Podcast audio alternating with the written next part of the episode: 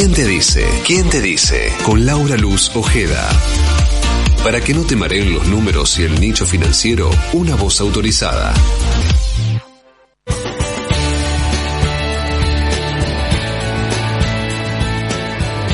Hola, hola, muy buen día para todos. Bienvenidos a esta nueva edición de Quién te dice. Aquí en el Día del Amigo le mando un beso y un saludo a todos los oyentes amigos que nos escuchan aquí en Radio LED.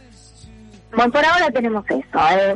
digamos, algún otro año que estemos este, en una mejor situación, qué sé yo, se podrá hacer algún sorteo o algo. Hoy, este, con un- una felicitación, es como que ya estamos todos contentos, ¿no? Porque la verdad que este 2020 ha sido como tan pobre que, que bueno, es lo que hay, es lo que hay. Pero bueno, acá estamos, ¿eh?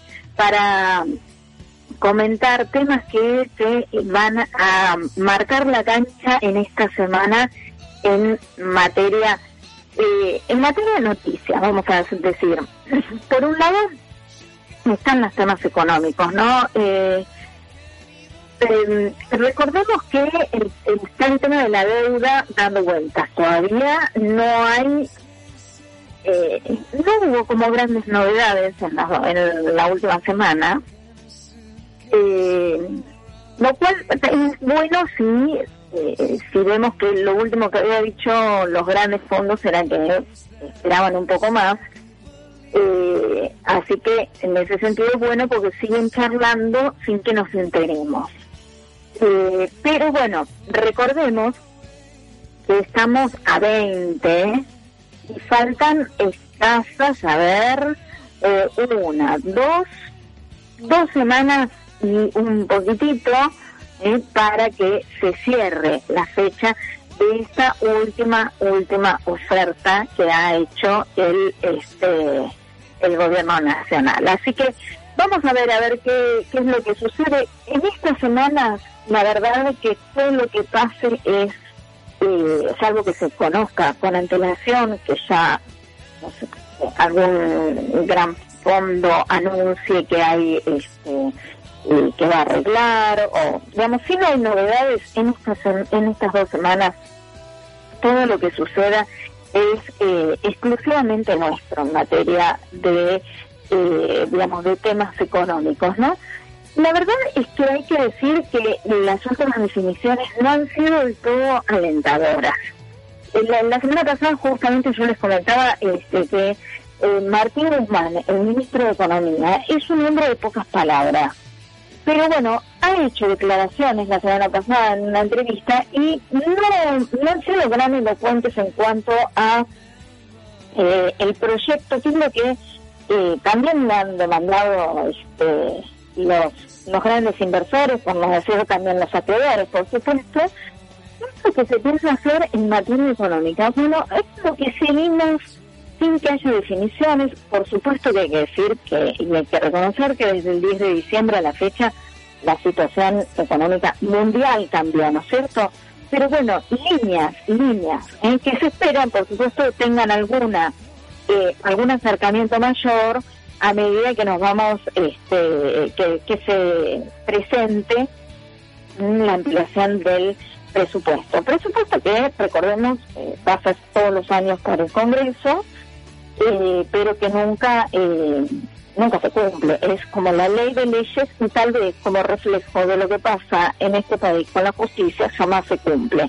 La ley de leyes siempre da eh, predicciones en materia económica y, y grandes, digamos, grandes lineamientos en materia económica que nunca se cumplen y ya les digo, como un reflejo de lo que pasa en, este, en, la, justicia en la Argentina.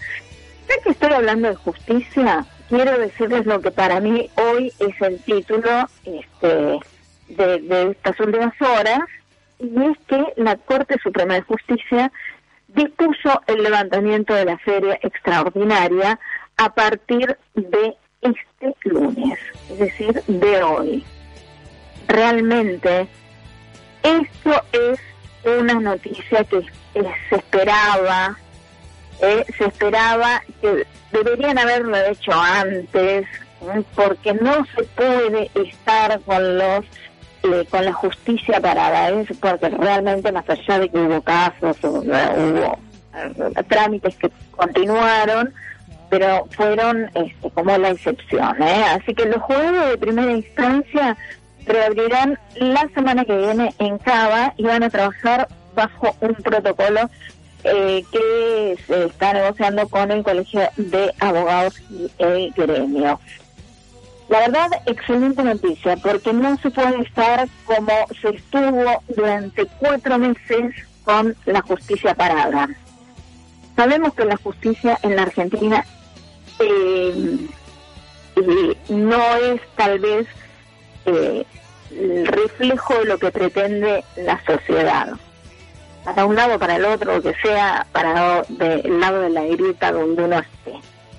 Eh, o si está caído en la grieta, buscando el medio, ¿no? Pero eh, lo cierto es que no se puede estar cuatro meses con todos los tribunales parados. Así que excelente noticia. Esto, este país se tiene que poner en funcionamiento y tiene que ponerse en funcionamiento eh, elementos que sirven justamente para que avance la Argentina. Si no, este, estamos complicados. Y lamentablemente, no lo que hay que lo, lo que hemos llegado a la conclusión todos con estos cuatro meses, poco más de cuatro meses que llevamos de aislamiento, y de lo que vemos en el mundo, que empezó un poco antes que nosotros, el virus, ¿no? La circulación del virus, es que el virus está. Con lo cual hay que aprender a convivir, lamentablemente nos gusta no, con este bichito que este, obviamente no es un bichito con patas, pero que es lo que circula, es este virus que anda por, el, por, entre los, los humanos y que eh, que bueno, que hay que extremar los cuidados, porque si no, no podemos eh, avanzar eh, en, en materia, en ninguno de los otros ámbitos, ni personal, porque si seguimos todos encerrados nos vamos a terminar matando, en nuestras casas, ¿eh? y, sin, y en el resto de las actividades. Habrá que salir, habrá que acostumbrarse a salir y a tener hábitos distintos que no es lo que uno vio, por ejemplo, ayer, ¿no? Cuando uno está, si, si salió, aunque sea, salió a hacer compras por el barrio, al menos en los barrios muy transitados dentro de la capital, la verdad que uno veía cierta, eh, cierta, cierto incumplimiento de todas estas eh, consignas que siempre se dan, ¿no? Eh, gente reunida en las en la puerta de un bar, obviamente porque están cerrados, tomando café en grupos, sin distanciamiento, sin barbijo. Está bien que si tenés que tomar café eh, no puedes tener el barbijo, pero este, había algunos que estaban sin café en la mano y que no tenían el barbijo. Entonces, lamentablemente hay que crearse este hábito eh, y, eh, y tratar de convivir con, con el virus, pero simultáneamente salir a hacer este, la vida lo más parecido a lo que teníamos antes, pero cuidándonos. Eso es lo que se puso, creo que sobre eh, sobre el título de la, de la conferencia de prensa la semana pasada, cuando se anunció este, esta apertura progresiva de actividades, que bueno, que se apelaba mucho a la responsabilidad individual. Bueno, justamente me parece que ayer ha demostrado que muchos la responsabilidad eh, se la están pasando por atriqui y no están cumpliendo con lo que es necesario para que este virus al menos deje de circular. Eh, vamos a la presentación del programa y seguimos aquí en Quien te dice con toda la información que necesitas en esta primera mañana de lunes. Auspicia este programa. Matbarrofex. Trabajamos para proteger las transacciones y transformar el mercado de capitales. Llegó Xcop. Ahora enviar y recibir dinero con tu celular es más simple, seguro y al menor costo. Saca ventaja con Xcop. Bajate la app, transferí dinero y usa Xcop donde quieras y cuando quieras. Xcop, mucho más que una X. ¿Quién te dice? Todos los lunes a las 12 por Radio LED.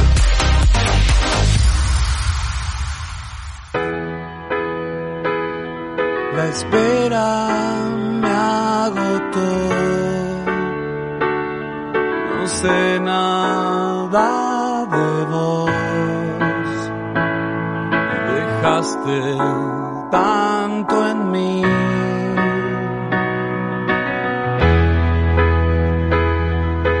Llamas acosté en un lento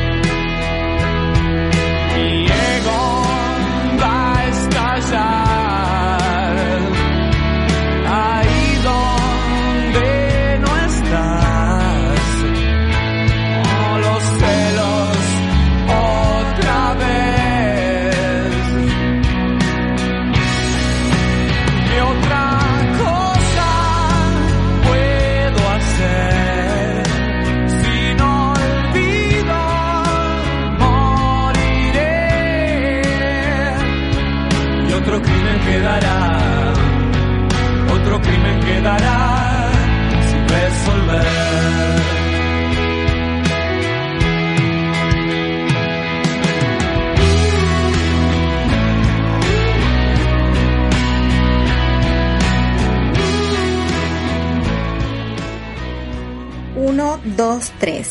Y estamos en línea con Adriana Piano, que es socia del estudio SMS, por un tema que esta semana es más que importante para todas las personas humanas, así se nos define, que es la presentación de ganancias y bienes personales. ¿Qué tal? Buen día, Adriana, ¿cómo estás?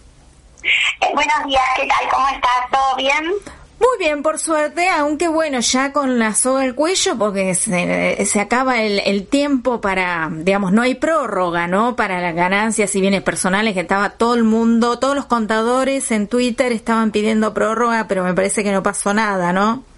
Eh, sí, la verdad que por ahora lo que tenemos es el mantenimiento de los vencimientos originales para presentar la declaración jurada y, y si se quiere una postergación del, del, ingreso relativa, digo yo relativa porque se, se va a poder eh, armar los planes de facilidades de pago que, que, dan la, que dan estas declaraciones juradas hasta el 31 de agosto, eh, pero con intereses, ¿sí? O sea que todo lo que salió en los medios la, la semana pasada se refiere a una adecuación que, que hicieron al plan de pagos permanente eh, que tiene la, la, la FIP para estas obligaciones de ganancias de, de personas humanas y bienes personales, este, que tiene algunos ingredientes importantes. Pero hay que, me parece primero clarificar dos cuestiones. Los, por ahora, los vencimientos de las declaraciones juradas se mantienen la última semana de julio, como veníamos hasta acá. Claro, ¿Eh? es decir, el primer día es el 24, que sería este jueves, ¿no es cierto? El jueves, exacto. exacto. Y, y, así siguen este, los días eh, este, sucesivos, 25, después 26 y 27 y 28, para dar todas las... Eh, la, para todos los números de quiz este, completos. ¿sí? Claro. Entonces esos días no cambian en cuanto a la presentación de la declaración jurada. Mm. Eh, recordemos también que la, que la, falta de presentación de la declaración jurada en términos tiene una sanción de 200 pesos que, se reducen a la mitad si uno eh, lo presenta dentro de los 15 días que le hacen la intimación, con lo cual eh, muchas veces el tema de que esta multa sea tan bajita eh, ha hecho que, que muchos este, eh, descansen un poquito y relajen un poquito el tema de la presentación, ¿sí? Ah, claro, Eh, porque eh, justamente ese era el otro comentario que, que, que leí mucho, en, eh, sobre todo en Twitter, ¿no? Que es, bueno, a pagar los 200 pesos, esperar no sé qué y pagar los 200 pesos. Es como que la mayoría da por sentado ya que no va a presentarlo en estos días. Claro, asume el costo de no presentarlo en estos días. Eh, sí, porque eh, justamente al ser una multa formal y una multa de poco valor, quien ya asumió el costo financiero de decir, no me importa, hago el plan, porque lo importante es que cuando vos consolides el plan en, en agosto, supongamos que a vos te da a pagar 10 mil pesos la declaración jurada. Cuando vos hagas el plan hasta el 31 de agosto, vas a hacer el plan con los 10 mil pesos más los intereses a una tasa del 2,76%, que se te devengaron hasta el 31 de, agosto, con lo cual postergar la presentación del plan hasta agosto no es gratis. Pero esa tasa de 2,76 puede resultar interesante si es que eh, numéricamente uno hace las cuentas y dice, bueno, en definitiva este costo este interés es similar al que me daría un plazo fijo en, en pesos, bueno, o, lo- o la cuenta que uno haga. Claro. Y da la posibilidad de pagar la primera cuota recién en septiembre. Eh, si yo quisiese eh, tener un, no demorar tanto, mm, pensemos que el hecho de que si yo eh, armo el plan los primeros días de agosto, también logro que la primera cuota vaya a septiembre, ¿sí? Eh, ta- también con intereses de financiación, pero ahí puedo tener un poquito menos de intereses, un mes menos casi de intereses del, del, del importe que estoy poniendo en el plan original, ¿no? Porque en vez de vengarme intereses hasta el 31 de agosto, me va a devengar hasta el primero de agosto. Eh, entonces, los contribuyentes dicen, bueno, eh, si lo único que, la única penalidad que tengo por no presentar el 24, el 25, el 27, las fechas que están establecidas, son los 200 pesos de multa, que encima, si logro presentarlas dentro de los 15 días hábiles, 15 días hábiles, ya estamos casi a fines de agosto, otra vez, ¿no? Claro. Este, me juego a hacer las cosas con más tranquilidad, esperando a ver si surge alguna otra eh, alguna otra cuestión, ¿no? Algún, como siempre están sacando postergaciones a último momento, entonces muchos están este, especulando con esa circunstancia. Ahora, Eh, perdóname, y te pregunto, ¿y qué podría, qué podría anunciarse? Que uno pueda decir, bueno, a ver, me juego a esperar. Mira, a ver, hay distintas cosas. Eh, hay un tema muy importante. Yo te voy a decir las razones por las cuales el gobierno podría no postergar lo del 31 de, de julio y es si decide mantener el primer anticipo, que nadie lo nombra, pero que es muy importante porque anticipas el 20% del impuesto pagado el año anterior, eh, que vence el 15 de agosto, ¿sí? Sí. Que sería el primer anticipo 2020. Entonces, el interés del gobierno de que se presente la declaración jurada antes de la última semana de julio tiene que ver con el hecho de poder determinar los anticipos.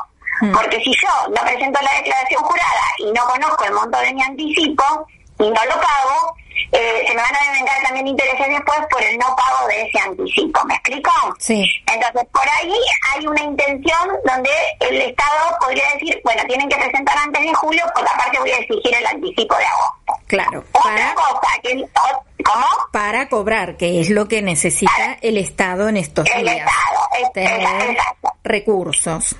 Recursos. Otra forma, eh, que también, otra de las cosas que podrían ocurrir, o por lo menos es mi opinión, ¿eh? y lo digo un poco como opinión, pero se habló algo, es que eh, si se postergase el vencimiento para más adelante, supongamos que dijeran, bueno, no, las personas no van a vencer el 31 de agosto, supongamos que la presentación ahora va a vencer a fines de agosto, ¿no? La, la postergan otra vez.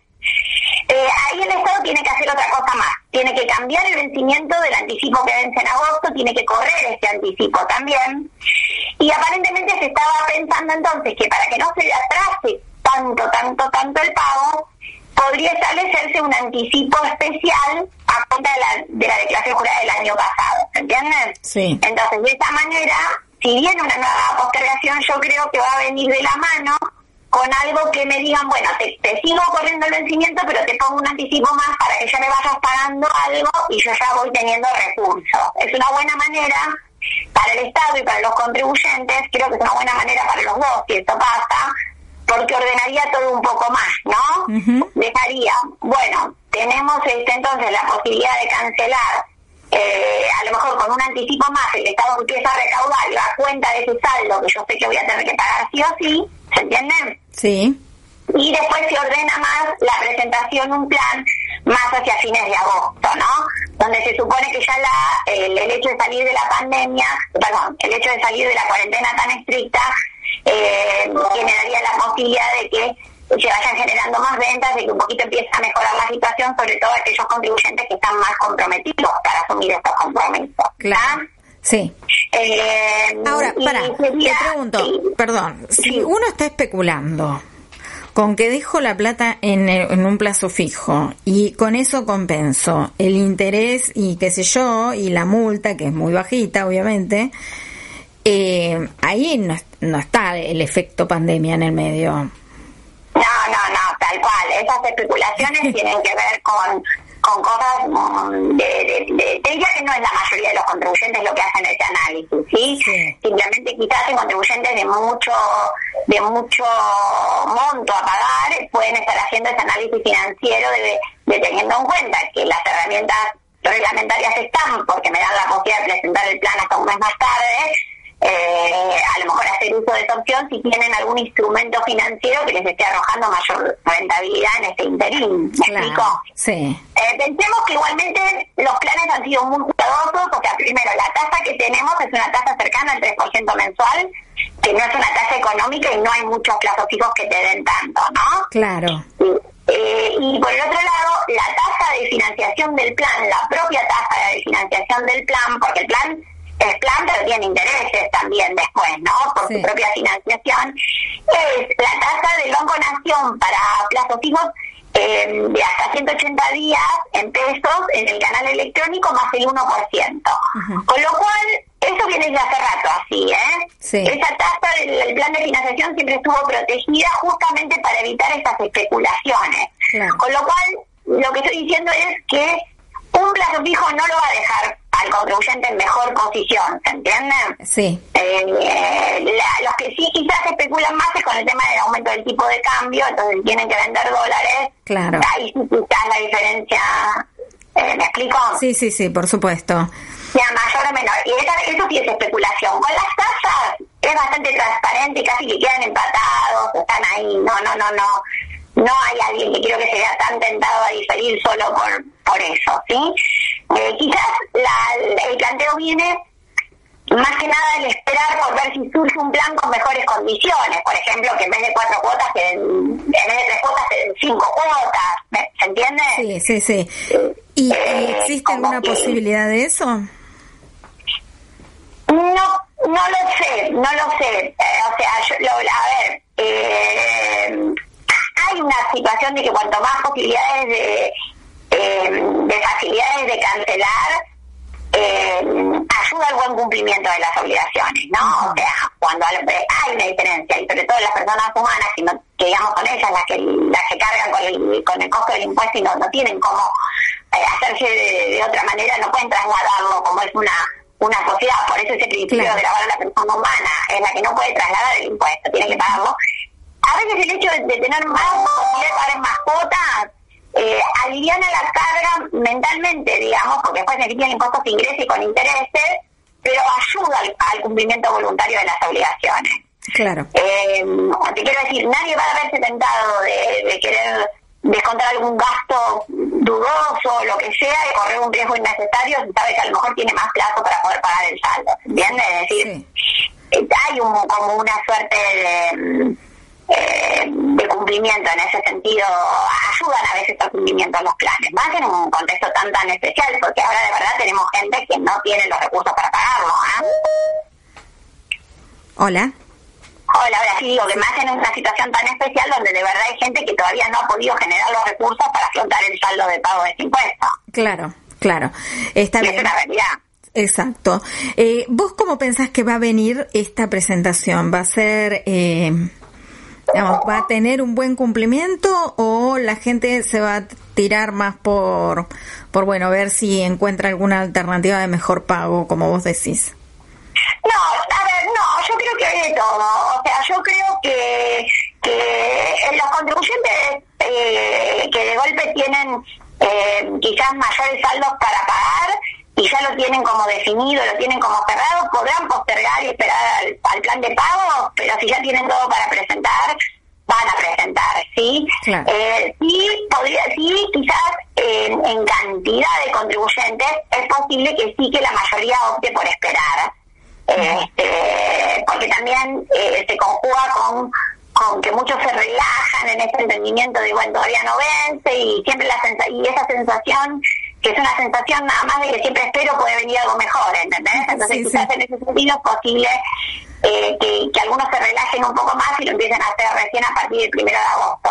Ya te digo, el costo de la sanción tan chiquita, mm, cuando ya decidí esperar para el pago, no, no alienta que me apure mucho a presentar el vencimiento, ¿me explico? Sí, total. Totalmente. Pero, pero sí, sí, igual eh, lo importante acá me parece para el chico es la recaudación, ¿no? Sí. Eh, me da la sensación por eso que quizás eh, estén pensando en algún otro tipo de estrategia para tratar de, de lograr cobrar algo antes, ¿no? Claro. eso, eso sería bueno, pero no hay nada en concreto de eso. Estas son cosas que, que, que, que, que nos surgen como eh, como cosas que han, que, han, que han ocurrido en otras oportunidades y que a veces son, son buenas, herramientas. Recordemos que esta postergación de, de pagar los saldos hasta ah, de poder meter los saldos en un plan hasta agosto también es para las sociedades, eh, para el impuesto a las ganancias de las sociedades, así que que venció en mayo. Así que para el que tiene una pyme o tiene una empresa grande, lo que sea, que también debe el impuesto a las ganancias de su sociedad, también lo puede poner en el plan hasta agosto, ¿no? Perfecto. Con los intereses.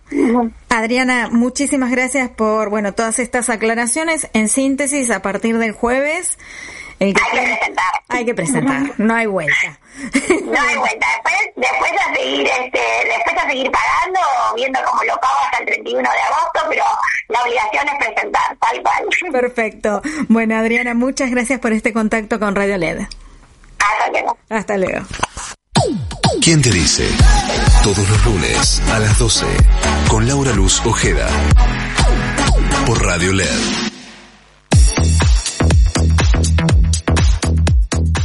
Era la palabra de Adriana Piano, eh, socia del estudio SMS, con uno de los temas económicos de la semana para los eh, mortales que vivimos en este país, que no somos los grandes empresarios, sino eh, los individuos que tenemos que hacer las presentaciones de ganancias y bienes personales, que comienza entonces, como decíamos, este jueves. hay que hacerlo, porque se había prorrogado, había tenido una primera prórroga, muchos especulaban con que hubiese una nueva prórroga, pero no hubo eh, prórroga en cuanto a la presentación de la declaración, ¿no es cierto? Después está el tema del pago, que es más adelante. Pero se esperaba con que la presentación, en el medio de esta pandemia y con tantas prórrogas que hubo de un montón de cosas, se pudiese posponer unos días. Bueno, no va a ser así. Y hay que, eh, bueno, que hacer la presentación a partir de este lunes, o si no, después ya este, hacerse cargo y eh, pagar este, las la, la multa eh, de lo que se postula se propone, ¿no? Oficialmente. Así que bueno, temas económicos de la mañana, quiero contarte, el Merval está prácticamente neutro, había presentado una pequeña ganancia, pero ahora está corrigiendo a la baja.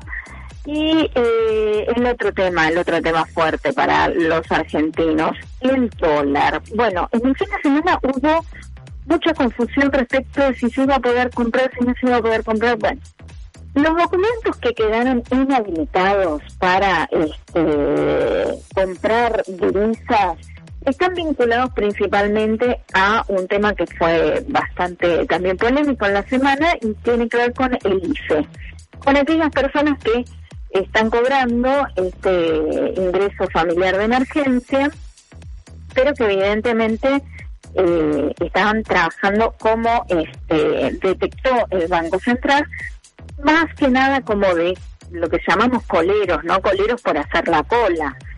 De la cola cuando uno tiene pocas, este, poca capacidad, no, no, no está el mercado de cambios absolutamente abierto, sino que tiene un cepo, como en este caso, eh, había personas que hacían colas para justamente poder comprar más cantidad de divisas o comprarlo en nombre de otro y después este, hacer una pequeña diferencia. Bueno, en este caso son colegios virtuales porque abrieron cuentas en bancos este, más de tipo electrónico, más estos tipos fintech, que eh, bueno fueron los que eh, quedaron entonces inhabilitados este fin de semana el Banco Central emitió justamente el detalle de cuáles son los números de documentos que no pueden acceder al mercado de cambios, se supone de ahora en adelante. No sé si quedó absolutamente eh, trabado o si es casi a voluntad personal, ahí estamos complicados si es a voluntad personal, pero bueno, eh, la verdad es que el tema de la restricción al mercado de cambios para aquellos que cobran el IFE en un momento en donde uno está poniéndole restricciones de cambio a un montón de cosas, era eh, prácticamente algo que debería haber sido así desde el principio. Pero bueno, eh, no salió finalmente la restricción a, como se esperaba en un principio, pero sí se detectó a aquellas personas que habían tenido como un comportamiento irregular durante el cobro de esta asignación. Esto generó, por supuesto, también que sobre fin de la semana pasada se, se pegara una pequeña disparada el dólar informar. Eh, así que hoy voy a decirlo el detalle del precio del dólar en el Banco Nación está a 75,25 y el promedio del sistema de bancos, no el promedio que saca el Banco Central, ¿eh? es con una apertura de 75,38. Así que muy poca diferencia. Es interesante lo que pasó en materia de tipo de cambio en este mes de julio. Porque si vos eh, analizás el precio en el Banco Nación, es que la diferencia desde el primero del, desde el primer día del mes a hoy, eh, el dólar oficial, el dólar del Banco Nación, subió un peso con 75. Y eso viene del sistema, la diferencia es un peso con 26. Es decir, que acá está viendo una pequeña, un pequeño ajuste ¿eh? del tipo de cambio oficial. Porque el tipo de cambio oficial, en lo que van en estos 20 días, ya subió prácticamente un 2,4%. Que si sigue este ritmo, va a estar posiblemente ¿eh? o cercano o por encima de la inflación que ve que, que arroje julio. Eh, así que bueno, es interesante lo que está pasando en materia de cambios, porque el Banco Nación se está acercando mucho al promedio del sistema. Está bien que dentro del promedio del sistema vos tenés, eh, cotizaciones como hoy que arrancó el Banco Galicia a 76 pesos y otros que están entre 75 con, bueno, 25 de Banco Nación, es decir, que en esos 75 centavos tenés una gama de, eh, de bancos que ofrecen distintas cotizaciones. Pero esto es interesante lo que está pasando porque está pasando como desapercibido, ¿no? Y de a poquito el tipo de cambio se está acomodando y se está ajustando a la suba, por supuesto. Y el dólar blue, bueno, justamente lo que pasó también la semana pasada fue un, ajuste ¿eh? de tres pesos porque más o menos venía tranquilo en 127 y de golpe ¿eh? dio este, un empujón y subió nuevamente a 130 pesos.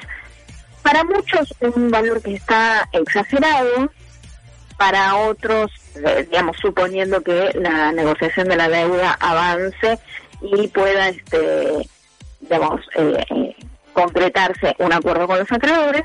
Para otros es más o menos el promedio del tipo de cambio. De todos modos, también lo que está pasando eh, es el, la suba que está teniendo el dólar que se consigue a través de la bolsa de comercio, que obviamente recordemos que si vos te compras los 200 pesos del cupo oficial, quedas fuera de poder comprar este eh, el dólar contado con liqui o dólar bolsa, ¿no? O a la inversa, si compras y participas de estas compras, no puedes participar en el mercado de cambios oficial. Y ahí también se está generando una suba del dólar de mercado, ¿eh? porque está el contado con liquidación ya está en 120 pesos y el dólar bolsa 117. Así que bueno, datos que van mostrando este, que hay una pequeña corrección en el tipo de cambio. ¿Te lo traduzco? Esto es una, es una pequeña devaluación, no es una gran devaluación, pero es que el peso va valiendo menos. Entonces, si el peso va valiendo menos, en algún momento esto se va a trasladar en un montón de otras cosas.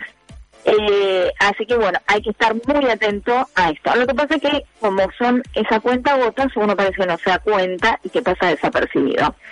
Para finalizar, riesgo país de los datos económicos de la jornada en 2.381 puntos, un poquito por encima de los valores que venía mostrando la semana pasada, pero sin dispararse, sin moverse fuertemente para ninguno de los dos puntos. Por supuesto, acá la clave está en el 4 de agosto, que será el día en el que se cierra la llave de la negociación, supuestamente de esta última oferta, final, finalísima, eh, muy gracioso un, chiste que estuvo circulando en las redes con este la una captura de pantalla de eh, hipotética por supuesto de Guzmán en donde decía oferta última oferta última oferta final. La oferta final, es decir, iba mostrando todos los documentos de cómo había ido modificándose la, la oferta de eh, canje con los acreedores. Pero bueno, se supone que este 4 de agosto se tiene hasta ahí. Entonces, eh, esta situación de mercado eh, puede mantenerse estable y puede, a partir de esa fecha, de acuerdo al resultado, tener un ajuste hacia arriba o hacia abajo. ¿eh? Porque también si el canje sale relativamente bien, puede ser que se pierda atención en el mercado de cambios. Eh, escuchamos un poco de música y seguimos aquí en Quien te dice. ¿Quién te dice? Todos los lunes a las 12 con Laura Luz Ojeda. ¿Quién te dice? Por Radio LED.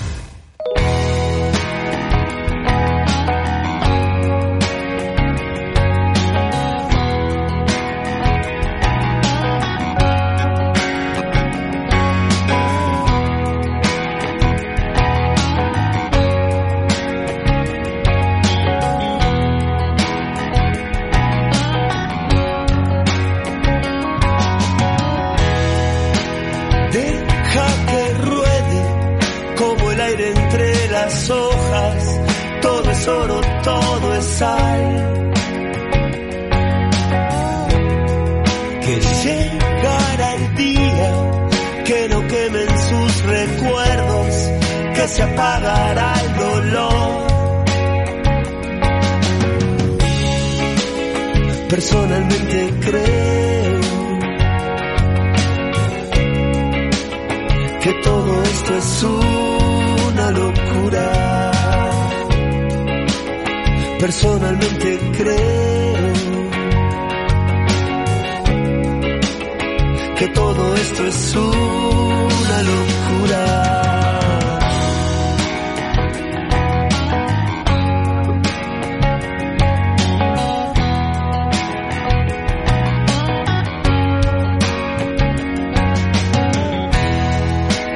¿Cómo es la vida? ¿Cuántas veces en el cielo? Cuántas en la oscuridad. Que solo es el tiempo el que llevará tu vida a donde quiere que estés. Personalmente creo que todo esto es una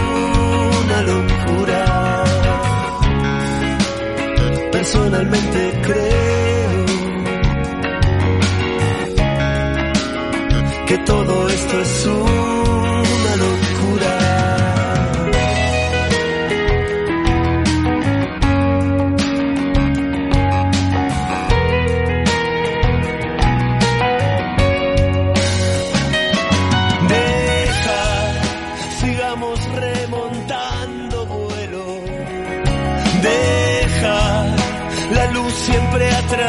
atraviesa el bosque.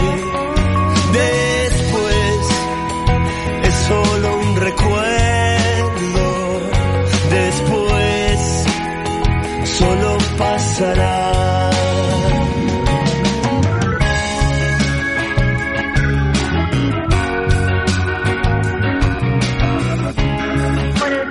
Aquí en quien te dice los temas eh, económicos eh, derivan en un montón de, eh, de, aristas, no tienen un montón de costados. No solamente estos datos que te doy duros de la economía, de, de lo que pasa en el mercado, con las acciones. ¿eh? Hay también otros temas y uno de los que se está imponiendo fuertemente, eh, principalmente con el espacio que le ha dado este gobierno eh, a través de la creación del Ministerio de la Mujer y, del área eh, también de economía femenina, eh, es justamente el tema de género en, en la economía. Por eso te invito a escuchar la próxima entrevista, que es de un especialista que va a analizar el tema del impacto del coronavirus esta brecha de género que hay en el mundo laboral. Y estamos en línea con Jorgelina Albano, que es la creadora de alabadas.com, eh, bueno, un sitio que eh, refleja las realidades de, la mujer, eh, que ha sido muy reconocido también, este, no solamente puertas adentro, sino en otras latitudes, así que ahora nos lo va a contar Jorgelina. Y vamos a hablar el tema de la brecha de género y cómo impactó el coronavirus en esto que tanto se habla de la brecha de género. Buen día, Jorgelina, ¿cómo estás? Laura Ojeda te saluda. Hola Laura, ¿qué decís? ¿Cómo estás? Bien. Gracias por llamarme. No, por favor. Bueno, eh, contanos un poquitito del, del COVID y el impacto en las mujeres y en lo que es sobre todo el laburo de las mujeres.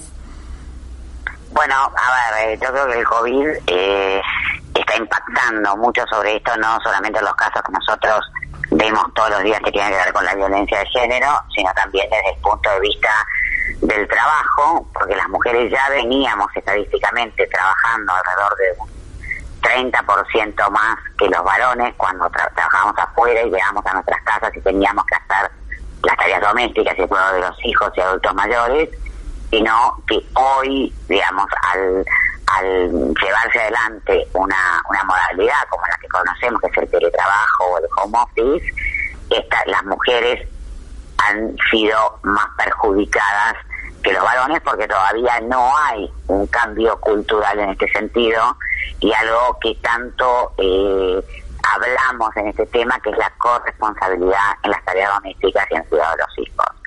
Hay una estadística que dice que el 82% de las mujeres, obviamente en parejas heterosexuales con hijos y en la en el que están insertas en el mundo laboral, en el mundo entero fueron afectadas en un 82%. Es decir, que el 82% de las mujeres que trabajan, que tienen una familia, este eh, eh sobre ellas todavía sigue recayendo esto y eso obviamente impacta en la efectividad de su trabajo. Claro, y eso no siempre... Eh, perdóname, eh, impacta por el tema laboral o por, por ejemplo, lo que nos ha pasado a, a, la mayoría, ¿no? Que es que de golpe no tenemos ayuda para limpiar el hogar y entonces tenemos que hacernos cargo de limpiar el hogar, de trabajar, de esto, o solamente es porque en lo laboral, eh, digamos, estrictamente de la relación de trabajo, ¿no? Digo, no del trabajo doméstico. Bueno, creo que sí, creo que todo, digamos, que creo que es sistémico. O sea, creo que las personas que tenían ayuda en su casa y de repente no pudieron tenerla más por la situación de, de pandemia y de aislamiento, se vieron muy afectadas, porque bueno, porque hay otra persona que colabora con esto. Entonces tuvieron que tomar eso, pero tuvieron que tomar ese trabajo que tiene que ver con limpiar la casa, con los hijos, las que tenían hijos chiquitos, las que tienen hijos chiquitos y que tenían que, conectarse por, por, por, por, por Zoom o virtualmente a una clase, este, tenían que ser ayudados porque no tienen todavía la independencia para poder hacerlo solos y eso recayó en las mujeres, ¿no? Porque aún seguimos este eh, siendo parte de un estereotipo de que somos las responsables de las tareas de cuidado eh, de los hijos y también de las tareas domésticas o de lo doméstico de, la, de, de las casas. Entonces, digamos, hay un tema que es cultural, ¿no? Y que, este, y que eso, de algún modo, también esta, este estereotipo obviamente impacta en lo laboral. O sea, si la mujer no puede tomar una llamada con su equipo de trabajo, en el equipo de trabajo donde está, porque tiene a los dos hijos colgados, bueno, eso impacta. Hay muchos managers igual y muchas empresas, porque trabajo mucho con empresas, que entienden esa situación. Entonces que no, no baja la efectividad de estas mujeres por esta situación en particular, porque la entienden, pero hay muchos que no. Claro, claro. No, entonces dice, bueno, a ver, viste, cuando se puede despedir gente, a ver, ¿quiénes fueron los más efectivos en este tiempo? Bueno, veamos, y si pasaron y si se vivieron este tipo de situaciones, es muy probable que alguien que no mira la compañía o alguien que no mira eh, su equipo de trabajo desde la perspectiva de género diga, bueno, afuera X mujer. ¿Te explico? Desde ese lugar la impacta.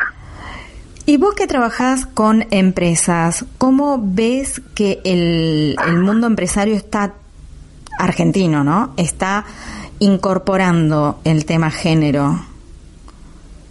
Bueno, eh, yo creo hay muchas, eh, hay varias compañías que están yendo muy profundo. Hay otras que todavía ni empezaron y hay otras que están en un estadio medio, te diría, ¿no? Hay como, si quieres dividirlas en dos grupos. Sí. Hay algunas que ni siquiera empezaron, que saben que el tema está en agenda y que, eh, bueno, no sé, en algún momento, cuando no puedan eh, estirarlo más, lo incorporarán de alguna manera. O que hacen pequeñas cosas, como para decir, bueno, estamos eh, estamos con la conciencia más tranquila. Claro. Hay otras empresas, hay otro grupo de empresas, que me consta por algunas con las que yo trabajo, digamos, que están eh, llevando adelante un cambio cultural muy importante en este sentido para lo cual el presidente de esa compañía tuvo que poder eh, atravesar un proceso para poder asimilar él esta mirada de género dentro de su compañía. Claro. Eh, en este caso me refiero a un varón, que es una compañía X, pero hay otras que, bueno, que también están lideradas por mujeres o por otros varones eh, que son empresas más avanzadas, ¿no? Donde ellos, por ejemplo, dan beneficios, por ejemplo, de licencia por paternidades largas, este, y tienen beneficios de, a lo mejor, de, licencia, por ejemplo, para ambos, digamos, mujer y varón, eh, para, por ejemplo, este, fertilizaciones asistidas, ¿no? tienen un montón de políticas y además están implementando un cambio cultural. Mm. Pero cuando implementas solo las políticas, en definitiva, es, o sea, la política, implementar una determinada política mejora la empleabilidad, pero no cambia la cultura. ¿No? Claro. Para cambiar la cultura hay que hacer otras cosas. La empleabilidad es la punta del iceberg, ¿viste? Si una mujer tiene que elegir entre los lugares donde ir a trabajar y probablemente elija donde le, le den mejor empleabilidad. Claro. Pero después la cultura probablemente no la deje crecer. O la. Eh, y el tema, digamos, de la diferencia salarial. Jorgelina, eh, digamos, no en estas empresas, pero eh, ¿cómo se resuelve eh, la diferencia que históricamente ha habido, ¿no? Tal vez se vaya acercando un cachito, pero, digamos, en el promedio la mujer gana menos que el hombre. Exacto, sí, alrededor de un 25% menos en el mundo entero. Hay países donde la brecha es más, grande y otros más chicas.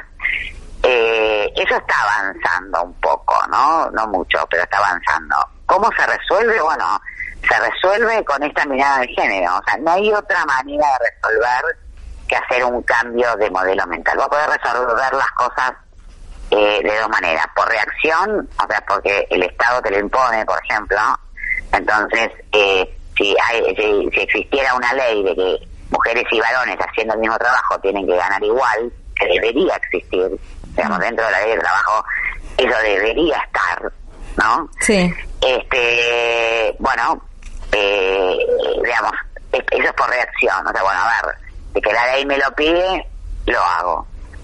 Y, y otra manera de, de gestionar es por ambición, es decir, bueno, yo quiero llegar a una determinada visión de lo que estoy haciendo. Bueno, si yo tengo y, lidero la empresa con perspectiva de género, bueno, una de las cosas a igualar es esa, ¿no? Eh, ¿Cómo no se iguala? Y no se iguala porque el trabajo de la mujer está dibujado, ¿no? Y, que, y también porque como la mujer en algún momento se supone que va a ser madre y se supone que se va a tomar una licencia de tres meses, bueno, te lo cobro por algún lado. Claro. ¿No? Claro. Este, entonces, eh, digo, el cambio de cabeza, lo que se llaman modelos mentales o cambios de creencias profundas, son necesarias para incorporar perspectiva de género al trabajo, ¿no? Y lo mismo en el teletrabajo. Yo en el teletrabajo veo una gran oportunidad. Claro, justo ahora se está tratando la ley. Eh, ¿Cómo la ves? ¿Cómo, ¿Qué impacto puede tener para las mujeres? Bueno, yo creo que, la ley es muy rígida, ¿no? Como todas las leyes de trabajo en este, en este país. Me parece que es muy rígido, me parece que este, si no se promueve una, una flexibilización laboral, va a ser muy difícil que el mercado laboral crezca. Todo lo contrario, creo que con la crisis económica en la que estamos y probablemente se va a profundizar en los próximos meses, eso sabes más vos que yo, yo no soy economista, pero bueno, eh, digo, eh, eh, creo que que, que, que, que, va a ser difícil eh, que, las mujeres consigan trabajo. Claro. ¿no? O sea, las mujeres que hoy no tienen trabajo o la mujer que quiera crecer laboralmente va a ser muy difícil. Por varias razones. Una, por, por el sistema cultural en el que vivimos y otra, porque el mercado laboral es más chico. Claro, sí, sí, sí, Entonces, en la, en la, en la cultura, digamos, en la que en la que vivimos, finalmente eh, eh, siempre se promueve más a los varones que a las mujeres, ¿no? Eh, y bueno, nada, y eso creo que, que, que, que, es una gran traba. Yo veo en, la, en el proyecto que leí, al menos de, de la ley del trabajo, que creo que es muy rígida y que al revés debería ser mucho más flexible para que más personas puedan conseguir trabajo y para que, y, obviamente sea igualitaria, ¿no? Que no sea solo para las mujeres, ¿no? Claro. Sino que sea igualitaria, que promueva el teletrabajo en varones y mujeres, y en definitiva es lo que se viene en el mundo porque nadie sabe cuándo se va a salir de esta situación de pandemia y si después no viene otra, ¿no? Digo, sí, no, crucemos los dedos que no, por favor. bueno, claro, pero pero bueno, pero viste que ahora salió una, una algo, leí como una neumonía nueva. Sí, no me quiero ni enterar. Sí, bueno, claro, pero más allá de eso, fíjate Laura, que eh, esto, esto, ya pasó, esto está pasando en el mundo. Claro. Y a lo mejor puede seguir pasando, ¿no? Sí. Entonces, y por otro lado, tenés algo que es la tecnología. Bueno, tenemos la tecnología, aprovechémosla a nuestro favor, ¿no? ¿Y cómo se aprovecha a nuestro favor? Bueno, es flexibilizando, porque ya el teletrabajo es una flexibilización. Ahora, si le ponemos al teletrabajo una ley muy rígida, ¿no? O sea, que lo rigidice, bueno, es difícil, ¿no? Siendo que vos, hoy una empresa a lo mejor que, que tiene sede en Buenos Aires, con esa modalidad puede tomar a una mujer para que trabaje que vive en Ushuaia, si no le importa. Claro. ¿Entendés? el trabajo remoto. Pero si, digamos, si eso no, no, si eso es rígido, si no se da ese espacio, bueno, es muy, muy difícil que, digamos, que el teletrabajo sea una, una herramienta para que haya más trabajo.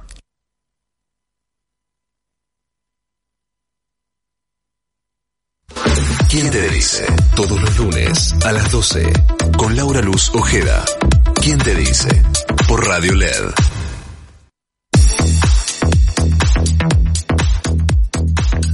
Bueno, y esto nos contaba la creadora de alabada.com, un espacio que aborda distintas temáticas que tienen que ver con eh, la realidad de las mujeres, pero bueno, a mí me gustaba encararlo por el lado económico, ¿no? Que es lo que, lo que siempre tratamos en este programa.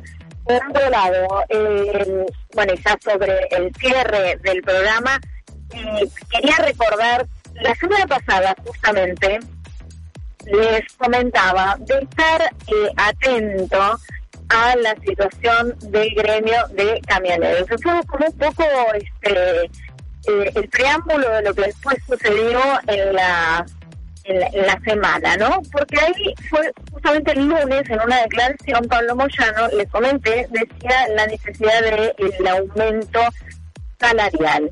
Bueno, más eh, avanzó en la semana, nos enteramos todos de esta situación en que se dio con Mercado Libre por una situación de encuadramiento gremial.